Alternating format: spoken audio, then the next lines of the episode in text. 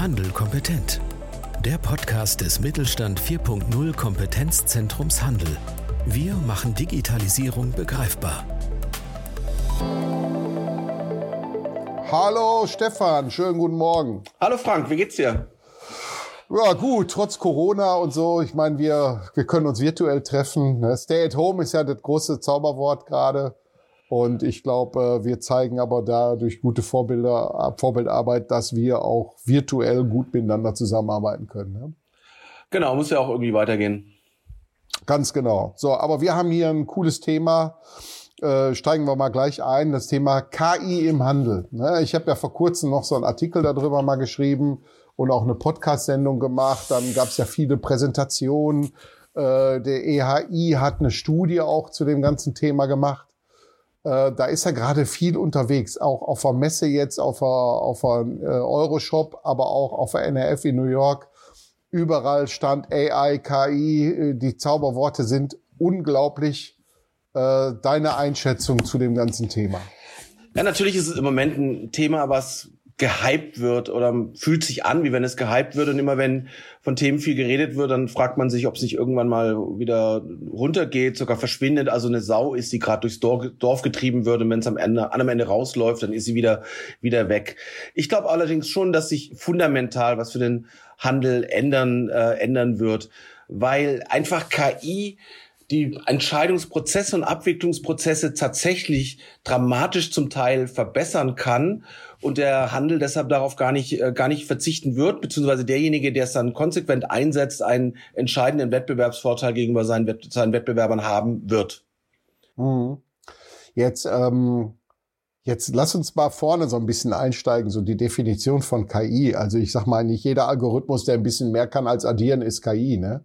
Ähm, wie würdest du dieses ganze Thema erstmal klassifizieren?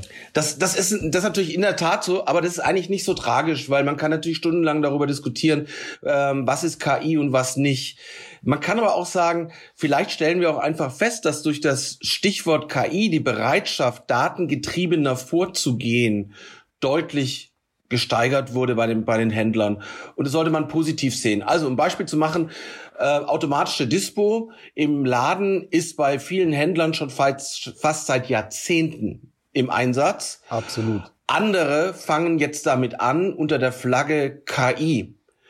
Und wenn sozusagen KI hilft, im Unternehmen jetzt solche zum Teil auch schon längst umgesetzten, standardisierten, automatisierten Prozesse umzusetzen, dann warum soll das nicht, soll das nicht positiv sein, egal ob in einer Legaldefinition nun KI dahinter steckt oder, oder nicht. Also wir können es jetzt gern definieren, aber ehrlich gesagt, ich finde das gar nicht notwendig, denn es geht, glaube ich, eher darum, inwieweit gelingt es jetzt datengetriebener und auch intelligenter, ähm, mein Geschäft, meine Prozesse, meine Entscheidungen zu betreiben. Ja, aber da sagst du ja ein Stichwort Daten. Äh, die Qualität von Daten ist natürlich etwas, das ist die absolute Basis dafür. Ne? Obwohl manche sehr sagen, KI zeichnet sich ja dadurch aus, dass es strukturierte und unstrukturierte Daten letztendlich auswerten kann. Ne? Das ist ja auch so eine Geschichte, wo die GS1 ja schon lange drum kämpft, Datenqualität, aber wir kriegen die eh nicht hin. Da sind wir, glaube ich, schon 40, 50 Jahre jetzt dran. Ähm, KI sollte eigentlich beides können, sagt man ja. So, und jetzt haben wir beide ja auch eine lange Metro-Vergangenheit. Und die Metro hat ja immer den Vorteil, das größte Data Warehouse des europäischen Handels zu besitzen. Wir haben ja da diese riesen Teradata-Maschinen stehen gehabt, äh, weil die Metro ja seit jeher immer ihren Kunden genau kannte. Und ähm, die große Fragestellung, die wir ja eigentlich mal beantworten müssten, ist ja folgende aus unserer Historie heraus. Äh, warum hat Metro nicht schon viel, viel früher, viel, viel mehr daraus ziehen können?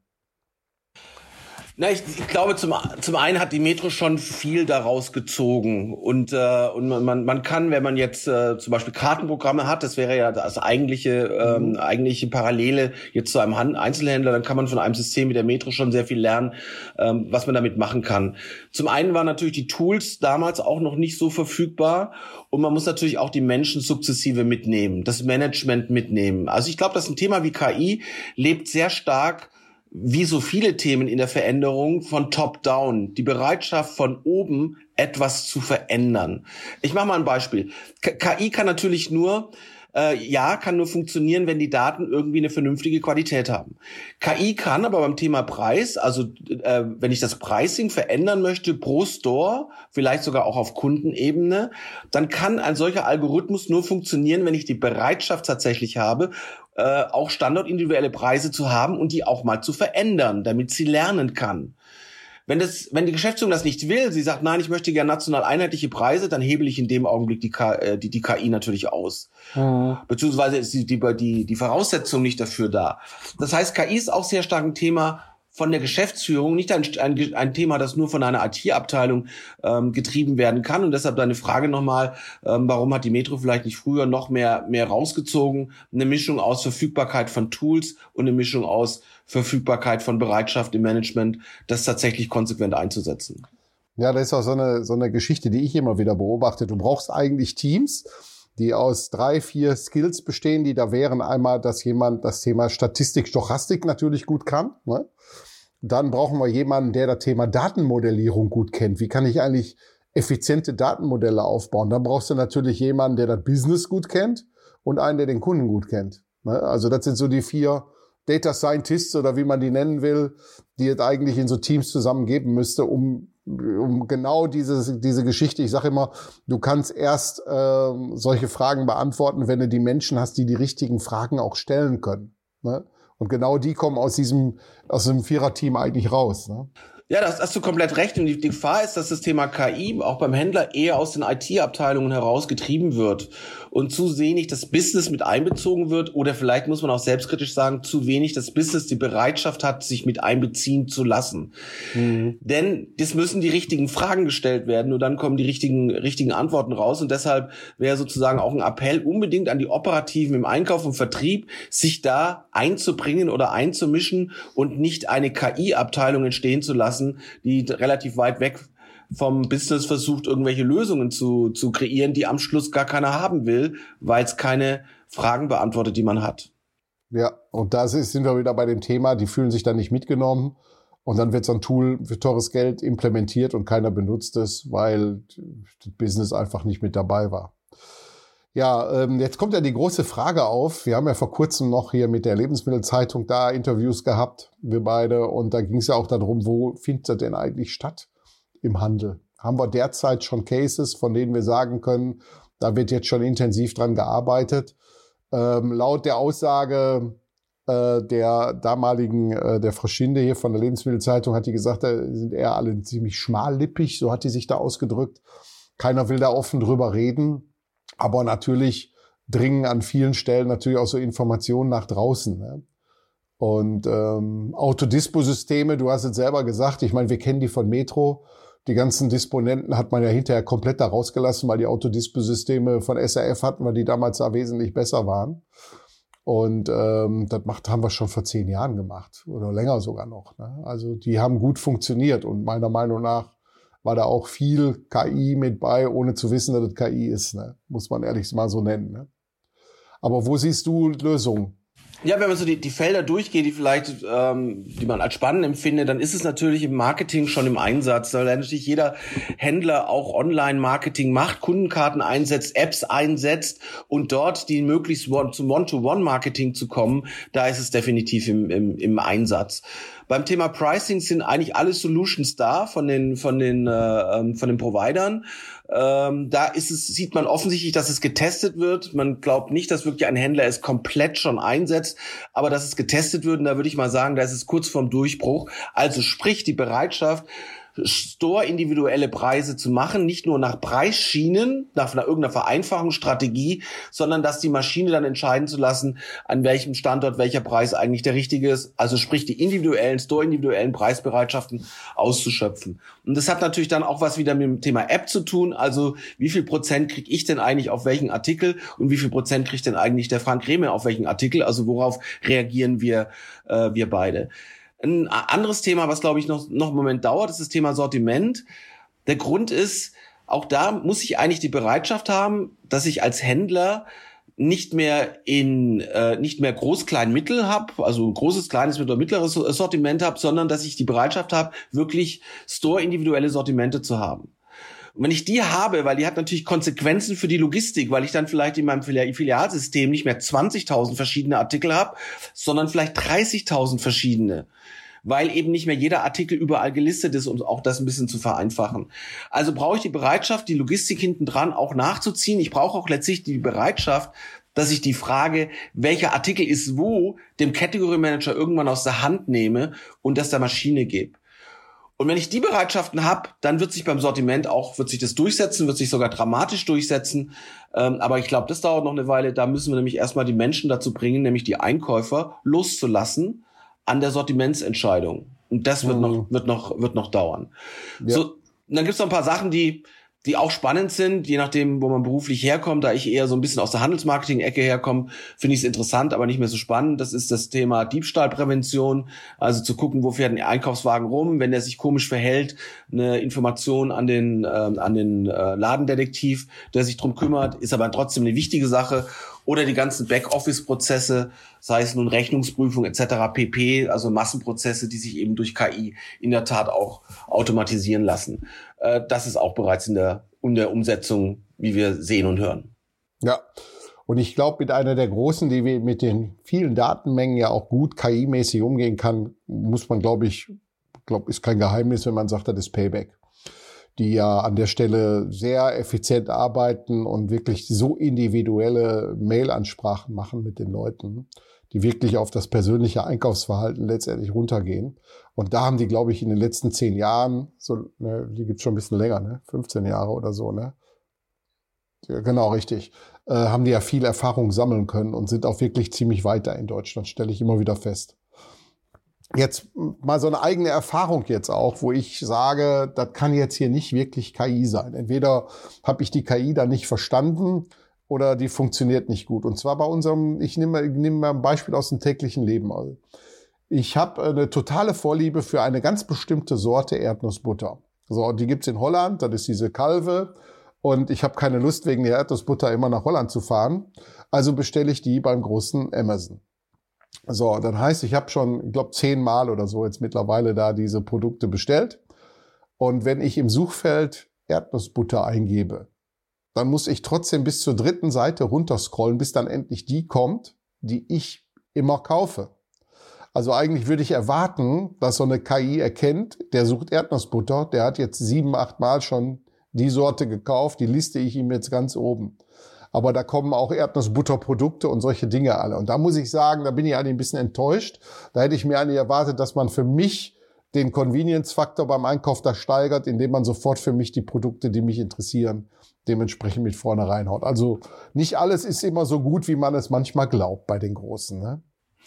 Ja, das, das kann gut sein. Der Tipp an dich wäre natürlich, geh doch einfach auf deine letzte Bestellung, dann findest du da die Erdnussbutter, dann musst du nichts ins Suchfeld eingeben, geht schneller, Frank. Ja, stimmt.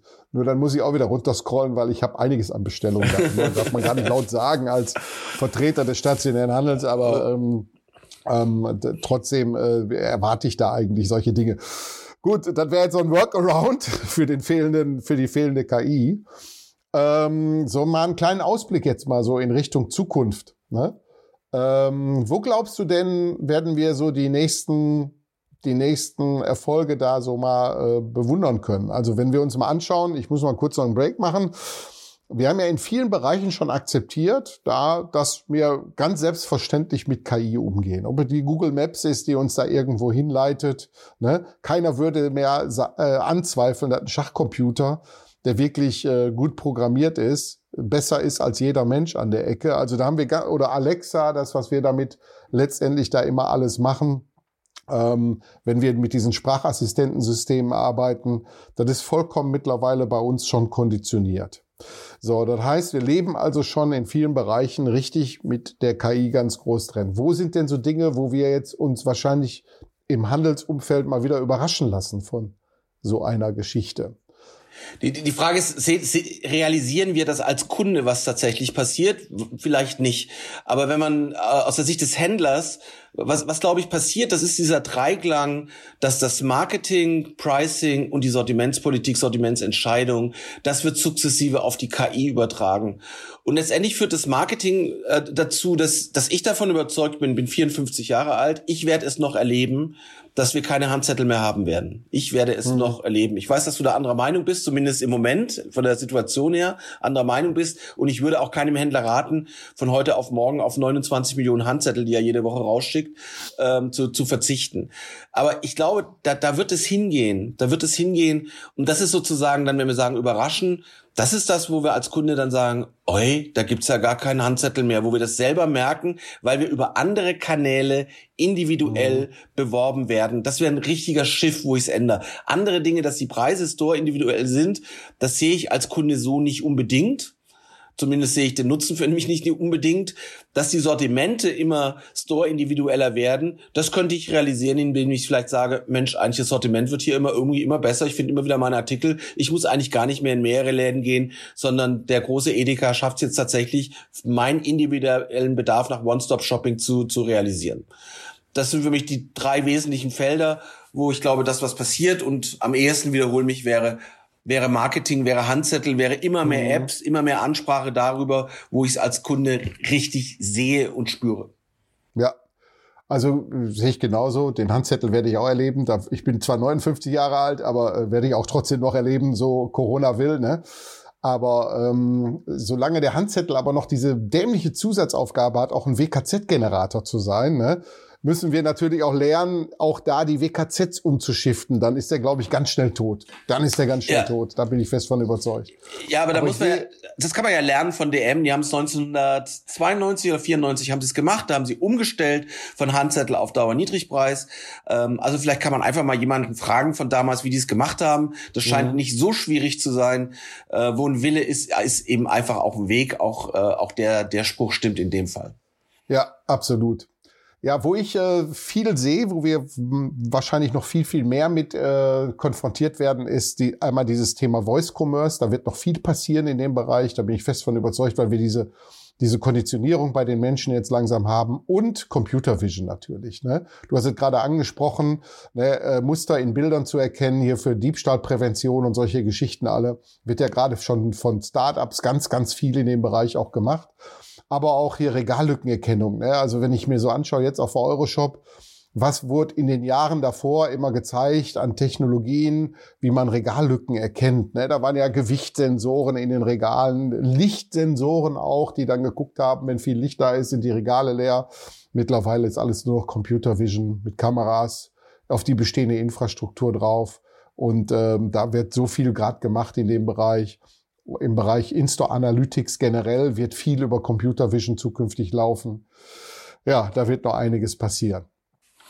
Naja, und vielleicht sehen wir irgendwann mal in Deutschland auch mal einen Amazon Go Store, der nun auch Künstliche Intelligenz als Basis hat, zumindest die Technologie, äh, zumindest das, was wir auch mal in Deutschland haben, einen schönen Showcase, das wäre doch toll dass sich die Technologie in den nächsten fünf Jahren tatsächlich flächendeckend aussetzt, äh, umsetzt, daran glaube ich, ähm, daran glaube ich jetzt persönlich nicht. Vielleicht fehlt mir da aber auch die visionäre Kraft. Ähm, ich glaube, dass beim Thema Self-Scanning in Deutschland sich zunächst die Scanning-Lösung über das ähm, eigene Handheld, über das eigene äh, Mobiltelefon, dass sich das durchsetzen wird. Ähm, aber so ein schöner Amazon Go Store wäre schon cool. Vielleicht nicht unter Amazon, sondern unter einer anderen Brand. Wäre schon cool, wenn wir das auch mal hätten. Ja. Das ist äh, übrigens so eine Geschichte, da sind wir wieder bei dem Thema, ob die Menschen das wollen, äh, Management da mitspielt. Äh, 2017 bei der Euroshop, da gab's vier Amazon Go Derivate, die da gezeigt wurden, noch im Forschungsstadium. Ne, POS Tuning hat was gehabt, ETAP hat was gehabt und noch zwei, drei andere, die habe ich da gesehen. So, und ich habe eigentlich jetzt erwartet, nachdem Amazon Go ja in den USA wunderbar live ist, wir haben das ja jetzt auch ausprobiert da und ich habe versucht, die auch zu überlisten. Das hat, ist mir nicht gelungen. Ne? Also muss ich ehrlich sagen, da hätte ich echt erwartet, dass ich die mal austricksen könnte, aber hat nicht geklappt. So, und jetzt habe ich die erwartet, äh, Euroshop 2020, dass wir da jetzt viel, viel mehr Amazon Go Derivate letztendlich sehen, die jetzt eine Serienreife haben. Und ich habe mit all denen gesprochen, die vor drei Jahren da ihre Prototypen stehen haben und die haben gesagt, wir haben uns die Hacken abgelaufen im deutschen Handel und keiner will mit dem Thema rausgehen. Sonst hätten wir dann natürlich weiterentwickelt und hätten daraus ein richtiges Produkt gemacht. Aber wir kriegen das bei unseren Kunden nicht platziert. Und da sehen wir wieder, ne, dass der Mut beim deutschen Handel da auch fehlt, da mal neue Wege zu gehen und gerade so für den Bereich Convenience wie Amazon Go ja auch, da mal neue Wege am Bahnhof zu gehen. Ne? Ja, muss natürlich fairerweise sagen, dass aber um uns herum auch nicht dramatisch viel ist. In Holland Albert Heijn, Carrefour hat so ein bisschen Testmarkt. Es gibt in, äh, in Zürich äh, von Valora so einen mhm. halben Testmarkt. In Tschechien soll einer kommen. Also es ist jetzt nicht so, muss man schon ein bisschen fair sein.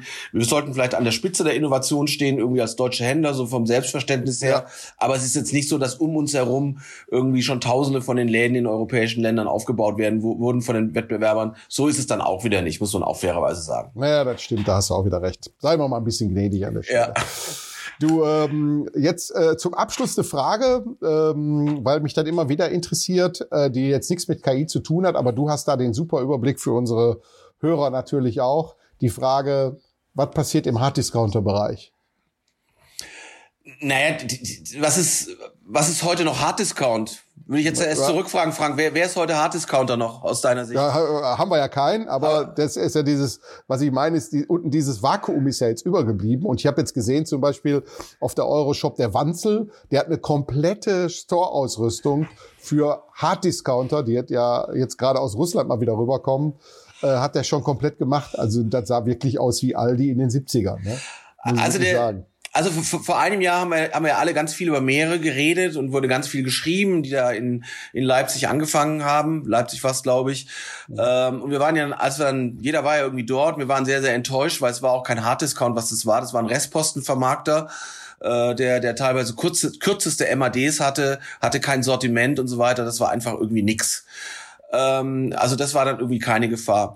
Ich würde sagen, dass der Hard-Discount, wenn du es so definierst, wie du gerade tust, insofern eine Chance hat, als wir haben ja fünf Discounter in Deutschland, ja in der Tat fünf große, Aldi, Lidl, Netto, Norma, Penny und habe ich vergessen. Oder hatte ich gerade alle fünf? Aldi Lidl. Also hatte alle fünf. Fünf. Hatte alle fünf. Ich, ich glaube, dass sich einer und wahrscheinlich der Norma, vielleicht auch nicht nur der Norma, einen Gefallen tut, wenn er dieses ganze Trading up, das, äh, das vor allem von Lidl getrieben ist, ähm, wenn er dem nicht mit immer zwei, drei Jahren Verspätung folgt sondern da seine eigene Linie findet und sich deshalb ein Stück weit als Hard Discounter profiliert und positioniert ganz bewusst gegenüber Lidl. Aber sie machen halt alle alles nach. Jeder hat mittlerweile irgendeine Backshop-Lösung, sei es nun gut, sei es nun schlecht, äh, meistens relativ einfach. Aber sie macht, sie versuchen alles zu kopieren untereinander. Und vielleicht ist das der falsche Weg und vielleicht sollte diese Positionierung des Hard Discounters einer der bestehenden, einer der bestehenden sukzessive, nee, konsequente Entschuldigung einnehmen. Die Gefahr eines Markteintritts eines sechsten Discounters, so wie mehrere, die sehe ich überhaupt nicht, weil er hat ja gar keine Chance, an Läden ranzukommen. Also, ja, also, also wenn, dann müsste der, der mehrere, wenn, wenn er denn tatsächlich in Deutschland hätte bleiben wollen, dann hätte er einen von den fünfen kaufen müssen und dann sein Konzept da rein, rein zu tun. Also deshalb Zukunft des Hard Discounts nochmal zu befragen, nochmal zu sagen, ja, ich glaube, da ist diese, diese, diese nicht nur Nische ist da, aber sollte von einem der bestehenden fünfen besetzt werden. Am ehesten vielleicht von Norma oder von, von Netto ähm, denn, denn fünf Discounter, die alle ähnlich ganz oder fast gleich positioniert sind, braucht auch kein Mensch. Nee, braucht stimmt. auch kein Mensch. Stimmt. Rivalisieren sich gegenseitig. Alles klar. Ja. Damit wären wir durch. Super. Ich sag Stefan, besten Dank. Danke dir, Frank. Ne? Genau. Guck, äh, dass du im Homeoffice hier nicht so wie wir teilweise hier schon so einen Lagerkoller bekommst. Ne? Grüß, grüß mal aus dem Fenster die Nachbarn raus. Ne? Und dann alles Gute. Danke dir. Danke dir. Dir auch alles Gute. Tschüss, Frank. Bis dann. Tschüss. Tschüss. Mit Mittelstand Digital unterstützt das Bundesministerium für Wirtschaft und Energie die Digitalisierung in kleinen und mittleren Unternehmen und dem Handwerk. Weitere Informationen finden Sie auf unserer Webseite unter www.kompetenzzentrumhandel.de und auf www.mittelstand-digital.de.